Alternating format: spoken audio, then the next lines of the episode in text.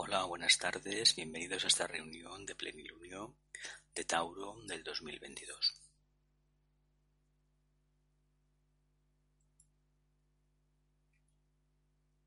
El plenilunio será exactamente la madrugada del día 16 de, mayo, a las 4 horas 13 minutos del tiempo universal coordinado, dos horas después en España.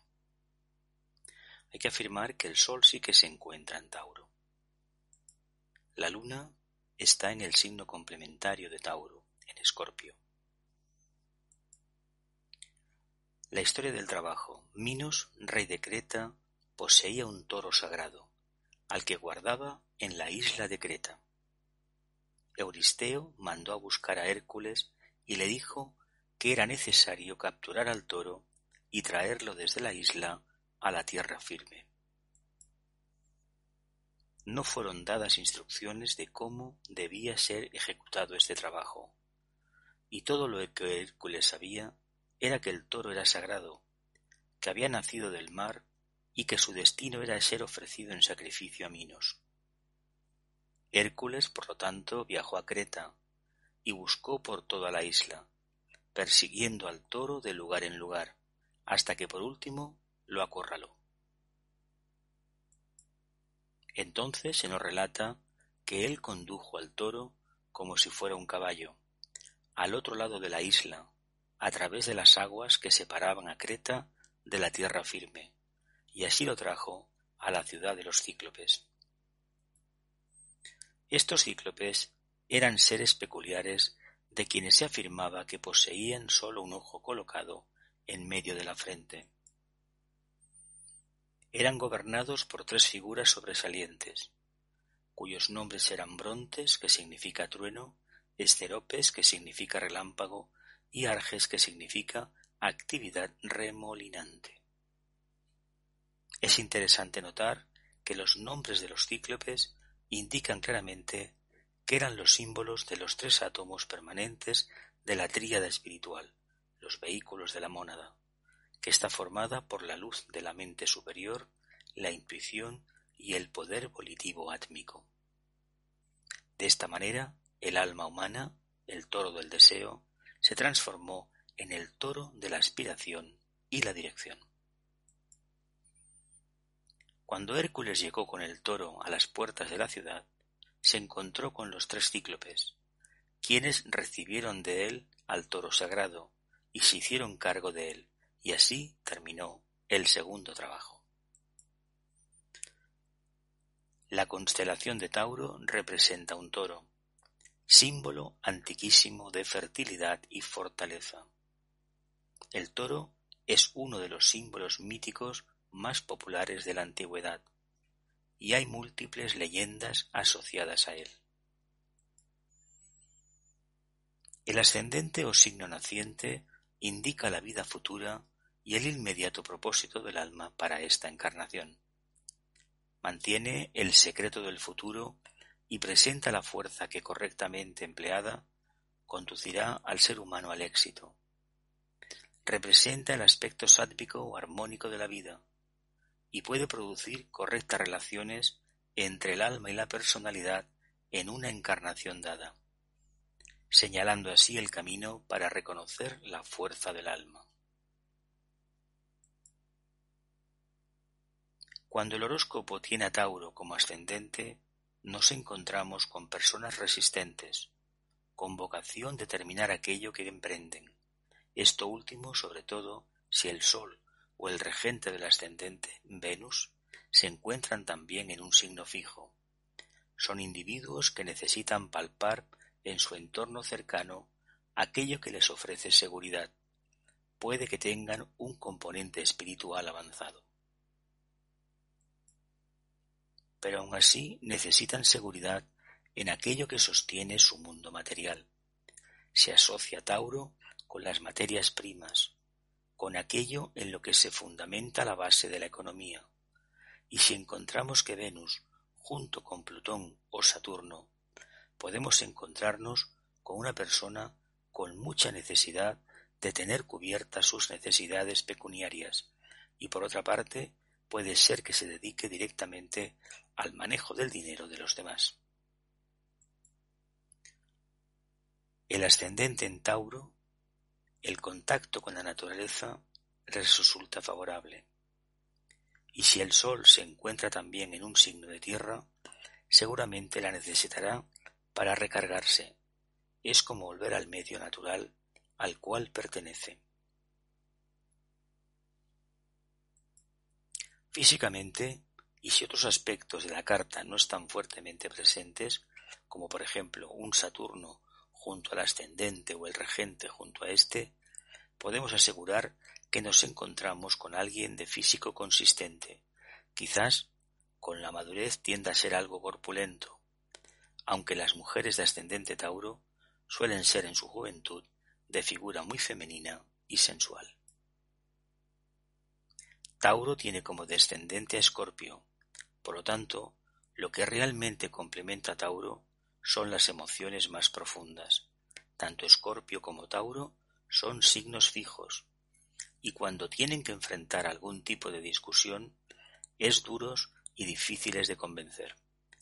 E, y no ya, no ya digamos si el regente también se encuentra en un signo fijo. Si Marte, que es el regente del descendente, se encuentra en buen aspecto con Venus, podemos encontrarnos con una persona capaz de atraer, sea del sexo que sea, a los demás, y seguramente no será necesario que presente una figura especialmente atractiva. En cualquier caso, sabrá hacer valor, valer, perdón, su magnetismo para relacionarse. Tauro es el primer signo de tierra. El elemento tierra es el que da sustento y apoyo material y tangible, el que se basa en hechos concretos y mensurables. Tauro ascendente señala que heredamos de nuestra familia y del cosmos la necesidad de expresarnos de forma pragmática y que lo primero que exigimos al mundo es un sostén material. Tauro no es como Aries. Cuando llegue Tauro al mismo lugar, Aries estará ya preparando una nueva aventura, porque se aburrió de esta. El ascendente en Tauro es así. Rumía lentamente lo que desea realizar, pero logra sus objetivos con seguridad y afianzándose en cada paso. Tauro es un signo fijo, y los signos fijos se hacen fuertes en su terreno. La forma de lograrlo no es otra que aprovechar la mejor firmeza de propósitos de los demás, usar la voluntad de dominio.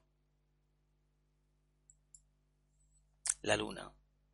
Este tipo de fuerza procediente de ciertos planetas y no de la Luna, indica el pasado. En consecuencia, resume las limitaciones y los obstáculos presentes, rige el cuerpo físico y muestra dónde se halla la prisión del alma. Dos días intensos llegaron a su fin.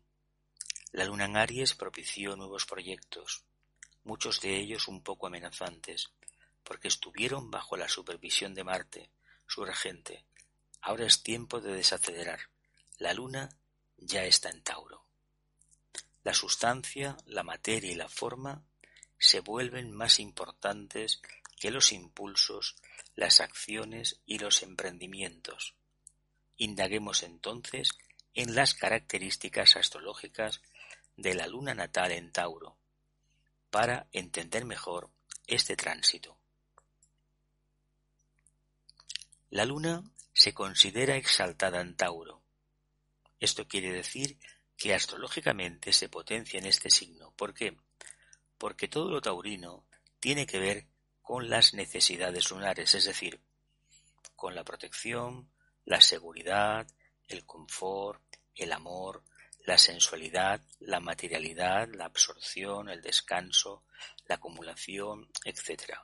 Esta luna es muy doméstica, al igual que la luna cancerina, y sus necesidades de afecto son similares.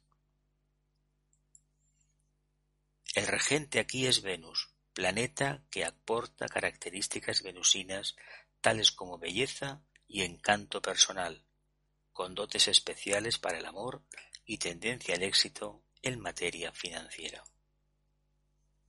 Bajo la energía de la luna, en Tauro, nos volvemos muy dependientes emocionalmente, ya que la tierra, elemento del signo, necesita el agua, las emociones, para su fertilización. Esto favorece la compatibilidad con los signos acuáticos, es decir, Cáncer, Escorpio y Piscis, que a su vez necesitan la estabilidad, constancia y seguridad que aporta la Tierra. Como la modalidad es fija, las emociones serán profundas, intensas y muchas veces algo tercas. Recordemos que al signo del toro le gusta hacer las cosas despacio, a su manera y sobre todo paso a paso, firme. Hay poca tolerancia respecto a los cambios, lo que puede volver a las personas con esta luna muy inflexibles, sobre todo si Mercurio u otros planetas también están en Tauro en la carta natal. Se generan tensiones y agresividad con otros signos también fijos como Leo, Escorpio y Acuario.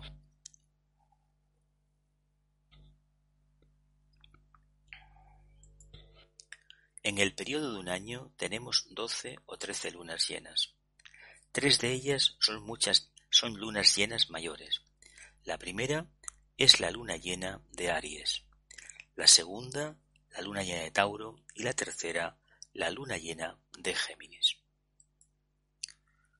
En la época de la luna llena de Aries, nuestro Sol está en el signo zodiacal de Aries.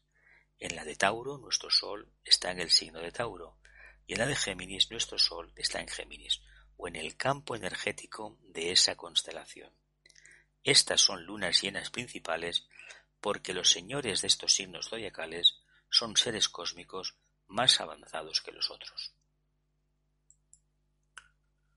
Representan a las energías del primer rayo, del segundo rayo y del cuarto rayo. El maestro Hualhul, el tibetano, dice que Aries es el signo zodiacal a través del cual el primer rayo de la voluntad o del poder llega a nuestra vida planetaria. A través de Géminis, la energía del segundo rayo llega a nuestro planeta y la energía del cuarto rayo se derrama en nuestro planeta a través de Tauro. Asimismo, es interesante advertir que Aries representa a la cruz cardinal y al próximo sistema solar. Tauro representa a la cruz fija y a este sistema solar actual, y Géminis representa a la cruz mutable y al sistema solar pasado. Se nos dice también que Aries abre la puerta hacia Shambhala, Tauro abre la puerta hacia la jerarquía por el tema de la búsqueda de la luz, Géminis forma un punto de entrada de la energía cósmica procedente de Sirio, segundo aspecto, conciencia búdica, amor. Géminis produce los cambios necesarios para la evolución de la conciencia del Cristo en algún punto particular del tiempo y del espacio.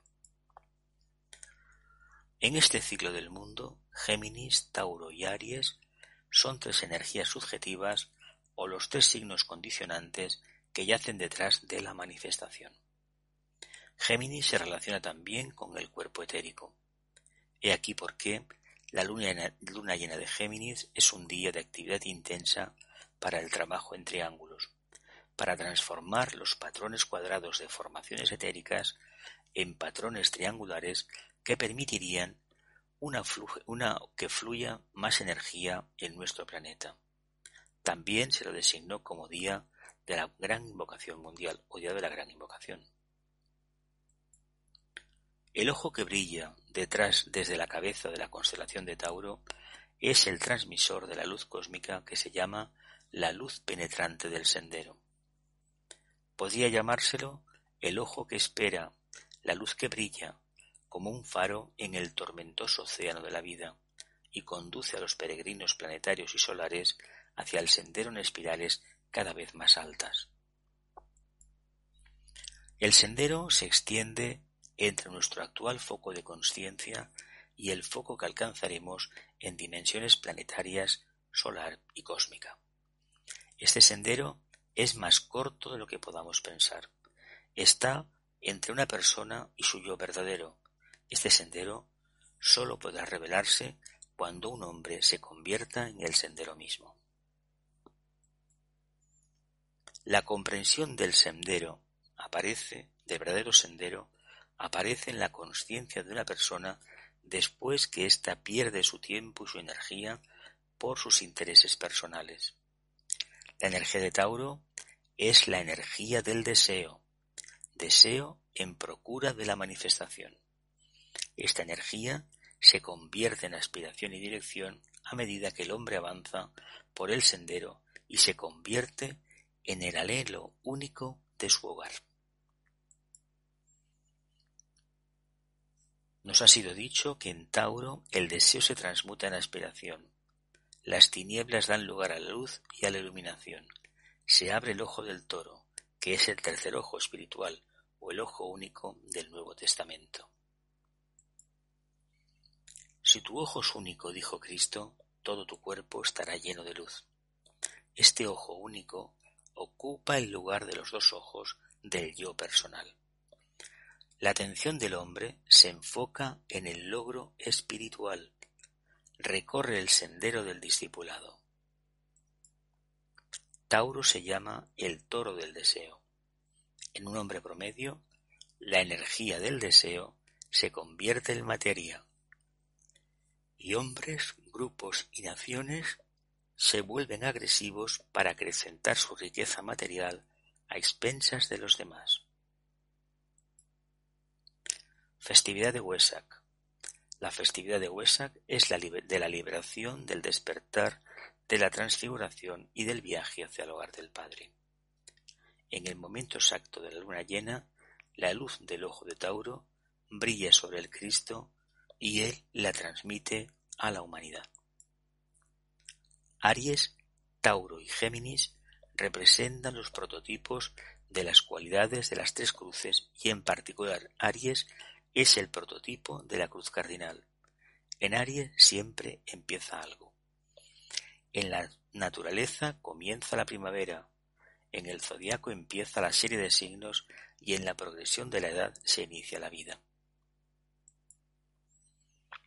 Durante un corto momento, un conocimiento del sendero atraviesa instantáneamente al alma de la humanidad y ésta recibe una sacudida. Los aspirantes son estimulados en sus aspiraciones y los discípulos e iniciados se tornan firmes y estables en el sendero que los dirige hacia el hogar. He aquí por qué, en una, en una ocasión en que hablaba de sí, Cristo dijo, yo soy la luz del mundo. La festividad de Wesak. La festividad de la luna llena de Tauro es uno de los más importantes del año. Está relacionada con el Buda, que nació bajo este signo. En la religión budista, coincidiendo con la festividad de Wesak, muchas personas peregrinan a un lugar determinado para recibir la bendición del Buda. Según una antigua tradición, durante esta festividad, en un pequeño valle de los Himalayas, los custodios del plan en Shambhala entregan simbólicamente las ideas divinas al Cristo congregado con sus discípulos a través del Buda iluminado. Esto, que se ha venido produciendo anualmente en el plano espiritual durante miles de años, supone que el Buda abandona, abandona su elevada posición y hace un sacrificio espiritual para transmitir nuevas energías a la humanidad con el objeto de que ésta continúe su proceso de desarrollo. Buda aparece como un pequeño punto de luz en el cielo que se hace cada vez mayor a medida que se acerca a la Tierra. En un pequeño valle en forma de botella en los Himalayas, los discípulos congregados esperan en profunda meditación. Cristo está en el punto más alto, mirando hacia el Buda, preparado para recibir la transferencia de energía. El Buda da a Cristo su bendición, le transmite su mensaje iluminado y luego desaparece lentamente. A través de Cristo, las energías fluyen hacia la humanidad. Esta transmisión a la humanidad se celebra en junio durante la luna llena de Géminis. Las cuatro nobles verdades del Buda, Las enseñanzas del Buda están intensamente relacionadas con el signo de Tauro. Con sus cuatro nobles verdades, Buda explicó las causas del sufrimiento del ser humano e indicó los medios por los cuales se podía eliminar. Su mensaje se puede resumir en unas cuantas palabras que coinciden con la tarea espiritual de Tauro. Dejad de identificaros con cosas materiales. Adoptad la adecuada orientación hacia los valores espirituales. No consideréis las posesiones y la existencia terrena como la única verdad. Seguid el noble óptuple sendero de las correctas relaciones con Dios y con los seres humanos, y de esta manera alcanzaréis la felicidad. Este mensaje es tan válido hoy como cuando el Buda pronunció estas palabras en la tierra. Sobre la base de las enseñanzas del Buda, Cristo fue capaz de establecer el amor en la tierra. De esta forma, se hizo posible para los seres humanos seguir el camino iluminado que conduce de regreso a la fuente divina de luz y de amor. La festividad de Wesak es la de la liberación del despertar, de la transfiguración y del viaje hacia el hogar del Padre. En el momento exacto de la luna llena, la luz del ojo de Tauro brilla sobre el Cristo y él la transmite a la humanidad. Durante un corto momento, un conocimiento del sendero atraviesa instantáneamente al alma de la humanidad y ésta recibe una sacudida. Los aspirantes son estimulados en sus aspiraciones y los discípulos e iniciados se tornan firmes y estables en el sendero que los dirige hacia el hogar. He aquí por qué, en una ocasión en que hablaba Cristo, dijo, Yo soy la luz del mundo. Cualidades de Tauro. Podríamos preguntarnos por qué es precisamente Tauro el signo que relacionamos con el gran proceso de transmisión de la festividad de Wesak. Normalmente se considera que Tauro está más interesado en los valores materiales de la existencia. Veamos las cualidades del signo de Tauro más de cerca y exploremos las conexiones. El signo de Tauro pertenece a la cruz fija y es un signo de tierra, por lo tanto, los nacidos bajo el signo de Tauro tienen una voluntad constante, son perseverantes, resistentes y poseen una naturaleza de deseos muy intensa.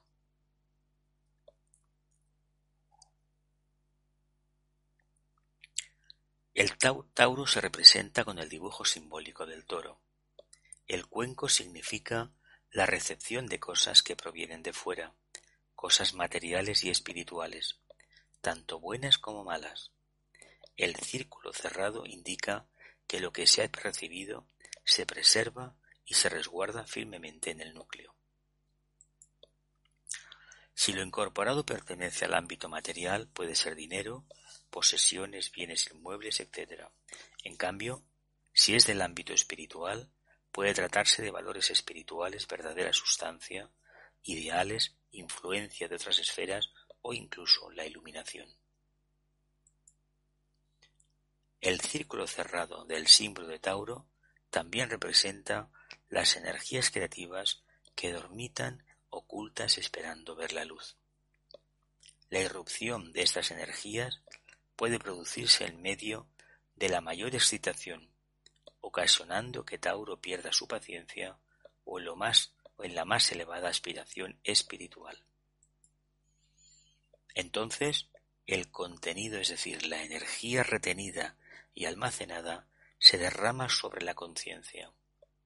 Un rayo de reconocimiento irrumpe de repente, ilumina la situación y aporta la necesaria comprensión.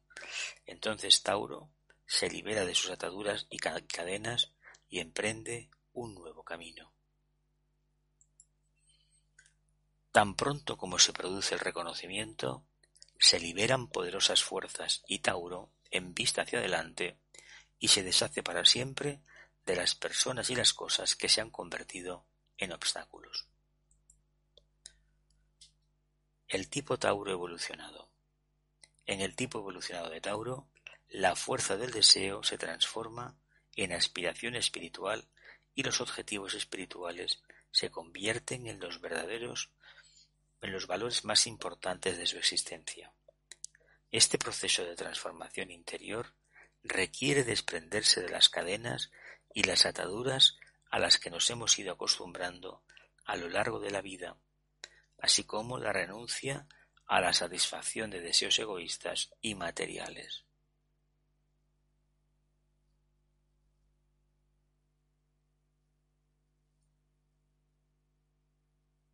Esto ocurre mediante la inmovilización, la movilización de las energías del signo opuesto Escorpio, cuya energía de transformación psicológica y espiritual, relacionada con el eterno proceso de muerte y renacimiento, irradia sobre Tauro. La tarea espiritual de Tauro. La tarea espiritual de Tauro es precisamente la entrega y la dedicación a algo más elevado, la alegre renuncia a los intereses personales en favor del todo o por el bien de alguna cosa, algún grupo o algún ideal. Durante estos días, la luna llena y durante todo el mes de Tauro, podemos dar un importante paso adelante y transformar nuestra vida habitual para dedicarnos con mayor intensidad a metas espirituales y para armonizar nuestra vida con las leyes de la evolución o como se expresa esotéricamente, con el plan divino. La crisis espiritual de Tauro. Antes de poder utilizar de forma benéfica la poderosa energía que emana del impetuoso toro, esta energía debe refinarse. Como hemos visto, Tauro debe transformar el anhelo de su naturaleza de deseos en aspiración espiritual y en voluntad de sacrificio y luego usar sus fuerzas para hacer realidad la voluntad divina. Pero para ello, previamente, debe producirse una conversión o una transformación interior. La crisis interna de Tauro en el sendero espiritual es idéntica a la experiencia de Cristo en el huerto de Getsemaní, cuando tuvo que renunciar a su propia voluntad para cumplir la voluntad divina. Así como en el mes de Aries los capullos se abren en la naturaleza por la fuerza impulsora y perforadora de la cruz cardinal, ahora, en el mes de Tauro, las flores quieren crecer, las flores que ya estaban presentes aunque ocultas durante todo el invierno. Para tomar conciencia de nuestra alma, como las flores, quiere desplegarse en nuestro interior, debemos mirar hacia adentro, estar interiormente en calma y abrirnos a lo que ha estado durmiendo en nuestro interior durante tanto tiempo y espera salir a la luz del día. Podría tratarse, por ejemplo, de talentos ocultos. Tauro está relacionado con el cuello y esto nos indica que debemos aprender a inclinar nuestra cabeza mirar en nuestro interior, permanecer tranquilos y estar agradecidos. Padre, hágase tu voluntad y no la mía. En la literatura de psicología esotérica, esta vivencia se denomina la experiencia de Getsemaní, un proceso en el cual el ser humano debe experimentar las profundidades de su soledad y se encuentra completamente aislado. Permanece desapegado de lo que está arriba y de lo que está abajo.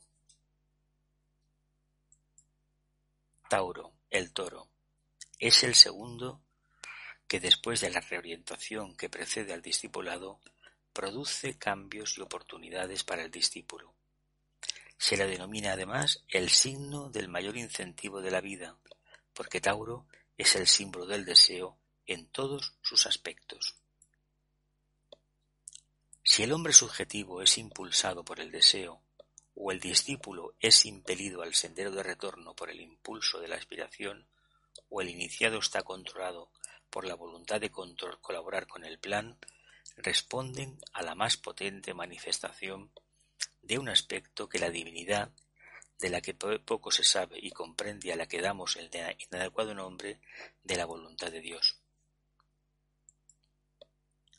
voluntad, poder, deseo, aspiración, ambición, móvil, propósito, impulso, incentivo, plan. Estas palabras intentan expresar uno de los mayores atributos subyacentes y causas fundamentales. El hombre apenas sabe cuál de ellos, de la manifestación o de los procesos evolutivos y de la voluntad de ser o la voluntad de vivir. La gran triplicidad de deseo, aspiración, orientación, voluntad, sólo son tres palabras que tratan de describir el progreso y el prejuicio de la personalidad hombre, del hombre el alma y del hombre el canal para el espíritu o la vida. Las tres señalan inadecuadamente la causa de la triple expresión que reside en todos los acontecimientos, progresos y eventos en tiempo y espacio. El Buda esclareció para el hombre la naturaleza del deseo y sus resultados con los desafortunados efectos que produce el constante deseo cuando no está iluminado.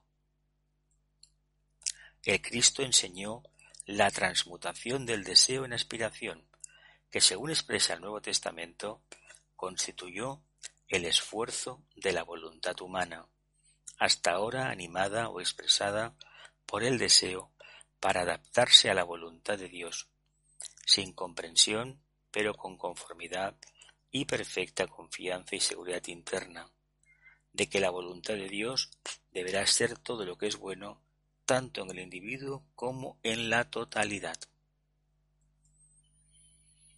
Ahora que la fuerza de Shambhala comienza a fluir en el mundo, el hombre busca otra interpretación de la voluntad de Dios, que no implique, como hasta ahora, la ciega obediencia y la ineludible aceptación de los inescrutables dictados de una potente e inescudriñable, inescudriñable providencia, sino que traerá una colaboración comprensiva del plan divino y una fusión iluminada de la voluntad individual con la gran voluntad divina, para que el mayor bien de la totalidad, para el mayor bien de la totalidad. Esto se está llevando a cabo por el esfuerzo constante para comprender e interpretar el plan para la humanidad, a medida que sus amplios contornos comienzan a ser evidentes a la inteligencia en desarrollo del hombre. Todo esto indica una creciente respuesta por parte del hombre a las influencias entrantes de Shambhala y la consecuente evocación del aspecto voluntad de la naturaleza humana. La trémula respuesta de la humanidad por medio de las personas más iluminadas y sensibles de cada país a esta influencia y la correspondiente interacción magnética entre el gran centro Shambhala y el centro humano se está llegando a una creciente realidad registrada y observada por la jerarquía observadora, que hace inevitables e ineludibles ciertos cambios importantes. Esto es un buen augurio para el futuro, a pesar del mal uso temporario y de las, de las fuerzas. Necesaria y simultáneamente, esta interacción evoca respuesta de las personas no preparadas y desprevenida y de la que están erróneamente orientadas y egoístamente polarizadas. Estimula en el individuo la voluntad de poder, y fomenta la errónea integración de la personalidad y la imposición de sus deseos. Así, por medio de estas personalidades y sus erróneos énfasis y enseñanzas, las naciones son engañadas temporariamente y la fuerza de Shambhala empleada y dirigida equivocadamente.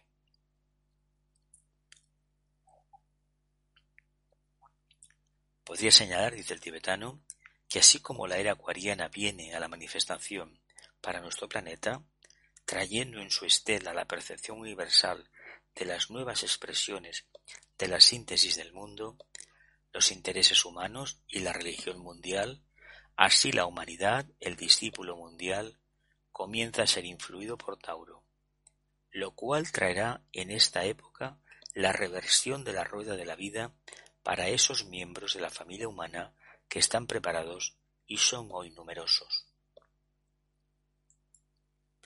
Tauro está forjando el camino para el esperado avatar, el cual vendrá en el momento adecuado, personificando en sí la voluntad de Dios, la divina voluntad al bien, la paz por medio de la comprensión y las correctas relaciones entre los hombres y entre las naciones. La influencia taurina debe ser considerada como de excesiva potencia, particularmente desde el ángulo de los valores espirituales subjetivos. Tauro es el regente y la influencia guiadora de lo que está ocurriendo en todas partes. Tauro es el regente y la influencia guiadora de lo que está ocurriendo en todas partes. Mi actitud actual, mi trabajo o intención son impulsados por el deseo de la personalidad o trabajo y planeo directamente por el impulso e incentivo del alma. Esto debería proporcionar la nota clave de todos los problemas taurinos. El secreto del propósito y alineamiento divinos está oculto en este signo, debido fundamentalmente a la relación que tienen las Pléyades con la constelación de la Osa Mayor y con nuestro sistema solar. Esto constituye uno de los triángulos más importantes de toda la serie cósmica de relaciones y tal importancia es destacada por el hecho de que el ojo del toro es el ojo de la revelación, la meta subyacente en el proceso evolutivo. La embestida del toro de Dios, como se lo denomina esotéricamente, revela firme e incesantemente el estupendo y sublime plan de la deidad. Este es el tema que la luz revela. Este es un signo de tierra, y la situación del plan o el cumplimiento del deseo debe ser llevado a cabo en el plano externo de la vida. Esta voluntad o deseo debe expresarse en el plano de la vida externa y en el medio ambiente, sea el de un individuo, de una nación o de un conjunto de naciones. El ojo auro, áureo de toro, de Tauro, indica el camino a quienes tienen análoga visión.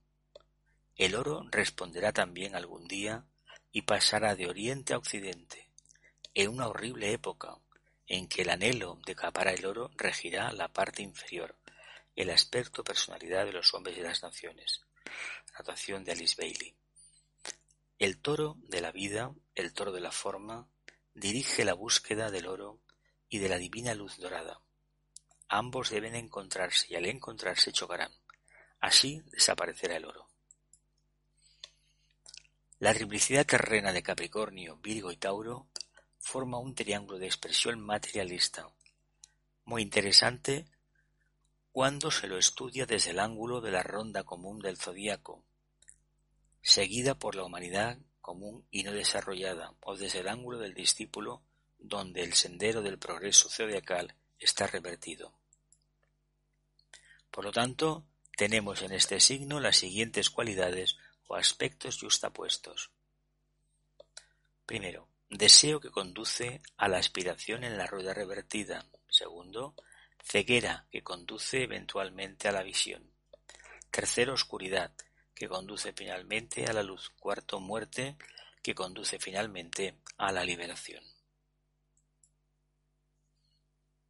El secreto de Tauro es revelado en la segunda iniciación, por el repentino retiro o desaparición del espejismo mundial, mediante la energía cegadora de la luz, constituyendo la actividad radiante final que lleva a la culminación la acción de la fuerza taurina sobre la humanidad durante el largo trayecto cíclico que debe recorrer el hombre. El individuo efectúa en pequeña escala lo que la humanidad en su totalidad realizará cuando reciba la iniciación en Tauro, el tema del deseo. Los dos rayos que afectan directamente al signo son, como hemos visto en el quinto, el quinto por intermedio de Venus y el primero por intermedio de Vulcano. Ambos, cuando son considerados en combinación con la Tierra, expresión del tercer rayo, demuestran una combinación de rayos muy difícil, pues todos pertenecen a la línea del primer rayo de energía. Primer rayo de voluntad o poder, segundo rayo de conocimiento concreto o ciencia, tercer rayo de inteligencia activa o adaptabilidad. El antiguo comentario expresa estas ideas en los términos siguientes. El fuego ardió, y por medio de este fuego he muerto a la vida y nací a la muerte. Nuevamente he muerto para la forma. Aries. El calor de la tierra, el temperamento ardiente de la madre, destruyó la forma, liberó al alma y mató al yo inferior. Escorpio. Las aguas ahogaron al hombre, el pez desapareció, luego reapareció y sólo para morir, o si no, para morir y traer la salvación. Piscis. Tauro simboliza, bueno, es el tema mitológico, como hemos visto, la captura del toro de Creta. Significa también la creación del vehículo emocional, de ahí el tema del deseo. Su nota clave dice veo y cuando el ojo está abierto todo se ilumina. Es el segundo trabajo de Hércules representa el pétalo de la iluminación, está en la crucija y es de elemento tierra como os he leído antes. El triángulo de constelaciones de Tauro, Escorpio y Sagitario canaliza el cuarto rayo de armonía a través del conflicto. Tauro, Escorpio y Sagitario. Cuarto rayo de armonía a través del conflicto. Los regentes son Venus a nivel de personalidad, Vulcano a nivel de alma y a nivel iniciático sería el mismo Vulcano. Las partes que rige básicamente el cuello. El secreto, dice, de la cruz cardinal es el de la vida misma, así como el de la cruz fija es el del alma o el misterio de la entidad autoconsciente, mientras que la cruz mutable encierra el misterio de la forma. Trabajo número 2. La captura del toro de Creta. ¿Dónde está el hombre que se mantuvo con poder delante de los dioses, recibió sus dones y entró por el primer portal de par en par para trabajar en su tarea? Él descansa, oh gran presidente, y reflexiona acerca de su fracaso. Se lamenta por el Abderis y busca ayuda dentro de sí mismo. Está bien. Los dones del fracaso, del fracaso garantizan el éxito, cuando son correctamente comprendidos, que proceda a trabajar una vez más y que entre por el segundo portal volviendo prontamente. El segundo portal estaba abierto de par en par, y desde la luz que revelaba la escena distante, una voz emergió y dijo Pasa a través del portal, sigue tu camino, realiza tu trabajo y vuelve a mí, informándome sobre el hecho. Solo y triste, consciente de la necesidad y consumido por profunda pena, Hércules pasó lentamente entre los pilares del portal a la luz que brillaba donde estaban los toros sagrados. En el horizonte se levantaba la hermosa isla donde moraba el toro, y donde hombres arrojados podrían entrar en ese vasto laberinto que los atraía hasta el aturdimiento el laberinto de Minos, rey de Creta, el guardián del toro. Cruzando el océano hacia la soleada isla, aunque no se nos dice cómo, Hércules emprendió su tarea de buscar y encontrar al toro y conducirlo al lugar sagrado, donde moran los hombres de un solo ojo, los cíclopes. De un lugar a otro persiguió al toro, guiado por la fulgurante estrella que brillaba sobre la frente del toro, una brillante lámpara en un sitio oscuro. Esta luz, moviéndose a medida que el toro se movía, lo conducía de un lugar a otro. Solo buscaba al toro, solo lo perseguía hasta la guarida, solo lo capturó y montó sobre su lomo. A su alrededor permanecían las siete hermanas, estimulándose en su camino y en la resplandeciente luz, él conducía al toro a través de la brillante agua hacia la isla de Creta, sobre la tierra donde moraban los tres cíclopes. Estos tres grandes hijos de Dios esperaban su regreso, vigilando su progreso a través de las olas. Él condujo al toro como si fuera un caballo, y con las hermanas cantando a medida que marchaba, lo acercó a la tierra firme. Viene con fuerza, dijo Brontes, y fue a encontrarlo en la ribera. Conducen la luz, dijo Seropes, su luz interior será más brillante. Luego se avivó la luz repentina en llama. Viene deprisa, dijo Arges, está conduciendo a través de las olas. Hércules se acercó, empujando al toro sagrado sobre el camino, arrojando la luz sobre el sendero que conducía de Creta al templo del Señor, dentro de la ciudad de los hombres de un solo ojo. Sobre la tierra firme, a la orilla del agua, estos tres seres se pararon y se apoderaron del toro, quitándoselo así a Hércules. ¿Qué tienes tú aquí? dijo Brontes, deteniendo a Hércules sobre el camino. El toro sagrado, oh Dios. ¿Quién eres tú? Dinos ahora tu nombre, dijo Esteropes.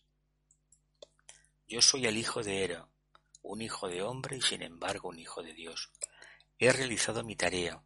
Lleva ahora el toro al lugar sagrado y sálvalo de una esperada muerte. Minos deseaba su sacrificio. ¿Quién te dijo que buscaras y salvaras así al toro? dijo Arges, Arges, moviéndose hacia el lugar sagrado. Dentro de mí sentí el impulso y busqué a mi maestro, ordenado por el gran presidente. Él me envió al camino, y con larga búsqueda y muchos dolores encontré el toro. Ayudado por su sagrada luz, lo conduje a través del divino mar a este lugar sagrado. Viniste con las manos vacías, oh Hércules, dijo el maestro. Tengo estas manos vacías porque he cumplido la tarea a la cual fui asignado. El toro sagrado está a salvo, en lugar secreto, con las tres. ¿Y ahora qué? Dentro de la luz tú verás luz, camina en esa luz y allí ve la luz. Tu luz debe resplandecer más brillante. El toro está en lugar sagrado. Luego el maestro se volvió hacia Hércules y dijo, el segundo trabajo está cumplido, y la tarea fue fácil. Aprende de esta tarea la lección de la proporción. Fuerza para realizar la ardua tarea. Buena voluntad para nacer, para hacer la tarea que no somete al esfuerzo tus poderes. Así son las dos lecciones aprendidas. Levántate pronto y busca la región guardada por el tercer portal y encuentra las manzanas de oro. Tráemelas aquí. Estudiando los doce trabajos de Hércules, dice Bailey, seguimos la carrera de Hércules, a medida que él pasa alrededor del zodiaco, desde el signo de Aries, que es el signo del comienzo, a través de Tauro, Géminis, etc., en sentido inverso a las agujas del reloj, hasta Piscis, el signo de la muerte y la consumación. Esto será de manera inversa a la del aparente sendero del Sol en el sentido de las agujas del reloj, que ha empezado en Aries y parece luego retroceder a través de los signos, pasando a Piscis y luego a Acuario, y así sucesivamente a través de todos los signos intermedios volviendo nuevamente a Aries. Bien, vamos a hacer un resumen, unas cuantas reflexiones para que sea más asimilable todo lo que se ha leído. Tauro es el segundo trabajo de Hércules. Tiene el mito de la captura del toro de Creta. Toca el tema del deseo, manifiesta cuando se consigue la prueba el pétalo de la iluminación, el laberinto el hilo de Ariadna. Básicamente, por toro sagrado podemos entender esa alma que ha nacido y que tiene en el mundo del deseo su razón de, existir y el deseo le ayuda a dar los primeros, primeros pasos. Ese anhelo de obtener el deseo, con el tiempo con el tiempo, se transmuta en aspiración, en verdadera voluntad. El laberinto representa esa etapa de la conciencia donde es muy difícil distinguir y separar la paja del grano, donde encontrar la luz es muy difícil, por lo tanto, no olvidemos que en cierta medida estamos atravesando la etapa del laberinto. Necesitamos encontrar ese hilo, ese pequeño antagarana que nos devuelva a la casa del Padre, ese hilo de Ariadna. Representa Tauro la construcción del vehículo emocional, del cuerpo astral, Así como Aries fue el primer paso para construir el vehículo mental, en Tauro damos los primeros pasos para construir el mundo del deseo, mundo del deseo que es muy necesario tener y sobre todo perfectamente armonizado para que se convierta en un eslabón entre lo más denso y lo más abstracto que tendremos a través de la, de la mente. Sin este mundo emocional va a ser difícil que tiremos adelante nuestro trabajo. Tiene una relación directa con Escorpio porque es precisamente el signo complementario, el que tiene enfrente. El problema de este deseo se va a solucionar solventando la cuestión de las aguas turbias de Escorpio, las aguas sucias, aguas residuales. Por lo tanto, estas dos pruebas, el zodiaco son doce puertas, pero son seis energías complementarias. Por lo tanto, este eje de cuarto rayo además de Escorpio, de Tauro con Escorpio, es un buen camino para encontrar la verdadera luz, teniendo en cuenta que este cuarto rayo reivindica el conflicto como manera de manifestar la conciencia, la armonía. La nota clave, la positiva, la que utilizamos, la del aspecto alma, dice, veo y cuando el, el ojo está abierto todo es luz. Veo cuando me he quitado la máscara del deseo, veo que todo lo manifestado obedece a un impulso divino, pues una forma mental divina. Mientras que si solamente trabajo el aspecto forma, el aspecto personalidad, en la nota clave difiere bastante. Que la lucha sea perseverante. De todas formas, la perseverancia, la voluntad, esta actitud responsable de seguir adelante es muy propia de los signos de tierra. Aprovechemos esa energía que nos ha conducido a la vez seguramente a lo más denso de la personalidad, de lo más bajo, y utilicémoslas en, la energía en el sentido contrario. Utilicémosla para ascender, para separarnos de todo lo caduco, para resucitar, como decíamos el mes pasado con el tema de Aries. Se ocupa del mundo del deseo y de la potencia del mismo. No olvidemos que todo en la Tierra está regido por la ley del deseo. Cada uno de los seres humanos desea algo a lo largo de la civilización, de la historia del mundo, y ese deseo al final se ha convertido en una encarnación tras encarnación en una conquista de la voluntad al bien. Pero para conseguir eso hay que hacer muchísimas pruebas, entre ellas reconocer que estamos viviendo en el mundo del deseo y enfrentarnos al problema escorpiniano de coger ese deseo y transformarlo en realidad de conciencia. La clave del trabajo en Tauro es la correcta comprensión de la ley de atracción. Básicamente es la ley del amor, la ley de la, del intercambio de polaridades, pero esta capacidad de atracción tengamos en cuenta que no es solamente entre la polaridad masculina y femenina en el tema del sexo, sino la atracción de todo aquello que uno cree que necesita para evolucionar. La comprensión del sendero verdadero aparece en la conciencia de una persona después de que ésta pierde su tiempo y su energía por sus intereses personales. Hasta que un ser humano no ha tenido varias crisis y sobre todo, sobre todo, no ha sido capaz de reflexionar y darse cuenta que ha perdido el tiempo, no hay una necesidad clara de reorientarse y encontrar el alma. Uno encuentra el alma después de unas cuantas encarnaciones de verdadero fracaso.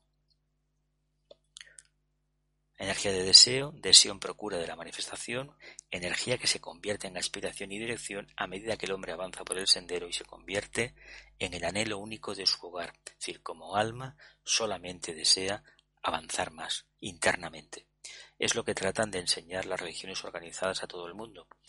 Lo que nos podríamos preguntar si esto se ha conseguido en amplia escala o simplemente se han conseguido muchos creyentes, pero no seres humanos capaces de utilizar ese deseo no para creer, sino para conocer. La gran diferencia entre el mundo de la religión, de la mística tradicional y el mundo del camino esotérico, de la búsqueda de picar piedra, radica en que hemos querido tener, tener deseo de creer.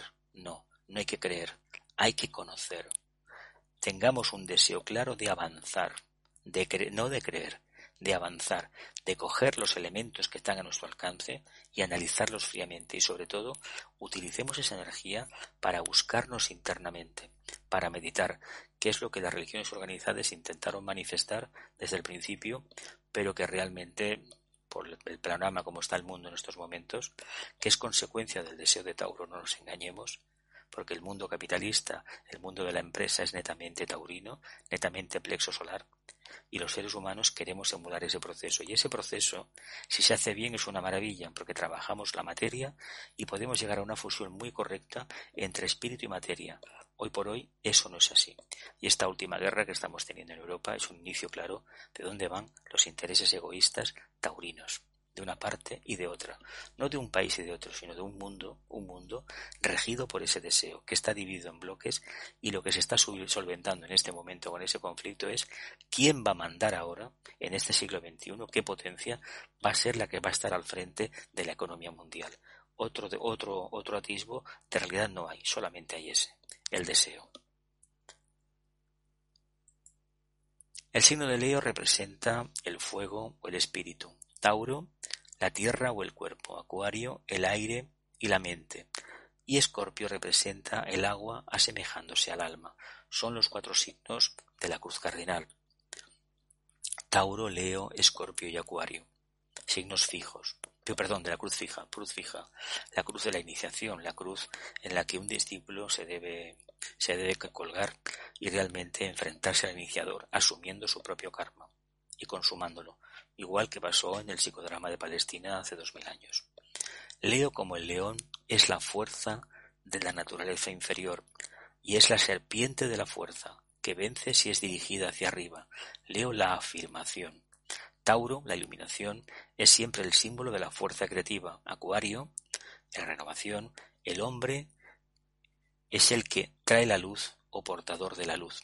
Qué curioso porque hablábamos de el agua vertida para hombres sedientos, la sabiduría, la sabiduría. Y en el fondo los tres signos, cuando se trabajan correctamente, nos hablan de la cualidad que Tauro descubre, la famosa luz, es la intuición. Y en el ejemplo de los tres átomos permanentes o los tres cíclopes está clarísimamente que detrás de esta búsqueda de la luz está el alma que ha contactado con la tríada espiritual. Por lo tanto, esforcémonos lo máximo posible en cada momento de nuestra vida, porque eso nos está esperando. El ojo de Tauro, la magnífica estrella roja de Aldabarán, es una de las razones por las cuales se considera esta constelación como confiriendo la iluminación. Tauro ha sido siempre relacionado con la luz y por lo tanto con Cristo, quien se proclamaba a sí mismo como la luz del mundo. Tengamos en cuenta que si no hubiese sido por esta energía taurina, de este gran deseo de alcanzar la luz suprema, no hubiéramos tenido ni al Buda, ni al Cristo, ni a ninguno de los avatares que los precedieron. Esta energía está ahí. ¿De qué manera ha llegado a ser Tauro el toro, el portador de la iluminación? Se nos dice que en este signo la luna es glorificada y Venus es el soberano. En Tauro la luna tiene una, prestancia especial. La luna siempre ha sido mirada desde el punto de vista de los esoteristas y entre los pueblos primitivos dedicados a la agricultura como el aspecto constructor de formas. De hecho, rige todo el mundo emocional, eh, ni más ni menos las mareas, la luna arrastra las mareas y todo el ciclo evolutivo biológico está regido por el aspecto lunar. Tanto eso es algo que ya, ya conocemos habitualmente. El toro y la vaca son símbolos de este signo de Tauro, y el alma celestial se observará y en, el alma celestial se observará que el pequeño grupo de estrellas llamado las Pléyades está representando justamente como los, cuatro los cuartos delanteros del toro. Ahora bien, en esculturas egipcias o pinturas las Pléyades son a veces representadas por la figura de una paloma con las alas extendidas sobre el dorso, el dorso del toro. La paloma, como recordaremos, es el pájaro consagrado a Venus, y como las Pléyades son parte de la constelación de Tauro, y como veremos más taurinas en naturaleza si es posible que el mismo Tauro, la paloma llega a ser un símbolo especialmente apropiado para este pequeño grupo de estrellas. El toro para Hércules simboliza el deseo animal, y los muchos aspectos del deseo en el mundo de la forma que en su totalidad constituye la gran ilusión. El discípulo como Hércules es una unidad separada, dividida de la tierra firme, el símbolo del grupo, por el mundo de la ilusión y el laberinto en el cual vive. Famoso laberinto, famoso laberinto del Minotauro, y en el fondo la ilusión, la creencia errónea, la percepción errónea a nivel mental de una realidad que no es la que nosotros queremos. El deseo, si no es comprendido a tiempo, puede arruinar toda una encarnación. Si es comprendido a tiempo, nos obligará a cambiar, a adaptarnos continuamente. El toro del deseo tiene que ser asido y dominado y perseguido de un lugar a otro, en la vida del yo separado, hasta que llegue el momento en que el aspirante pueda hacer lo que Hércules hizo, cabalgar al toro. Montar un animal en los mitos antiguos significa controlar, control. El toro no es matado, es montado y guiado bajo el poder del hombre. Montar, controlar y dominar al toro y que el aspirante recuerde que el toro debe ser dirigido a través de las aguas hacia la tierra firme. Ya estamos acabando. Dice, se ha pensado que las ovejas iban al cielo y las cabras al infierno. Es todo lo contrario. La cabra en Capricornio es el iniciado, y desde un cierto ángulo esotérico, las cabras van al cielo porque ellas funcionan en el reino espiritual que es el cielo. Las ovejas permanecen en la tierra, la que después de todo es el único infierno que uno puede posiblemente predicar hasta que dejen de ser ovejas, hasta que te aprendan a tener pensamiento individual, hasta que se transformen en cabras, escalen la montaña y cambien la posición de seguidores por la de buscadores independientes. Lo que hablábamos antes, dejemos de creer, de tener creencias, dejemos de desear creer, empecemos a desear conocer. Y eso nos movilizará y nos hará trabajar la mente, si trabajamos el vehículo emocional ya sabemos la realidad de conciencia que nos va a crear. No quiere decir que dejemos de ser emocionales, eso no va a pasar. Pero si trabajamos el aspecto mental, intentaremos buscar a la larga, a la larga, la relación que hay entre el mundo del deseo y el mundo de la mente. Hoy por hoy van por separado y se trata de que lo integremos todo. Cuando se habla de control emocional, se dice abiertamente que el mundo emocional no debe alterar la personalidad. Debemos mantener un vehículo emocional tranquilo, aquietado, armonizado. De lo contrario, el alma no va a poder manifestarse. Vamos a tener vaguedades, ilusiones, espejismos, pero no un verdadero contacto con el alma. Vamos a pasar a la meditación, ya fuera de grabación.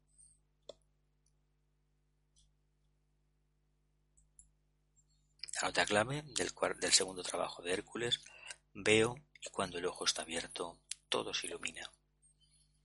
Veo y cuando el ojo está abierto, todo se ilumina.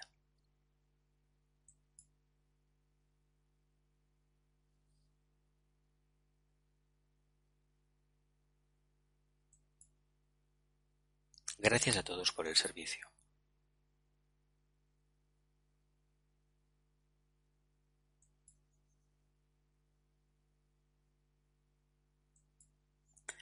Nos encontraremos el próximo mes para tratar el tema de Géminis.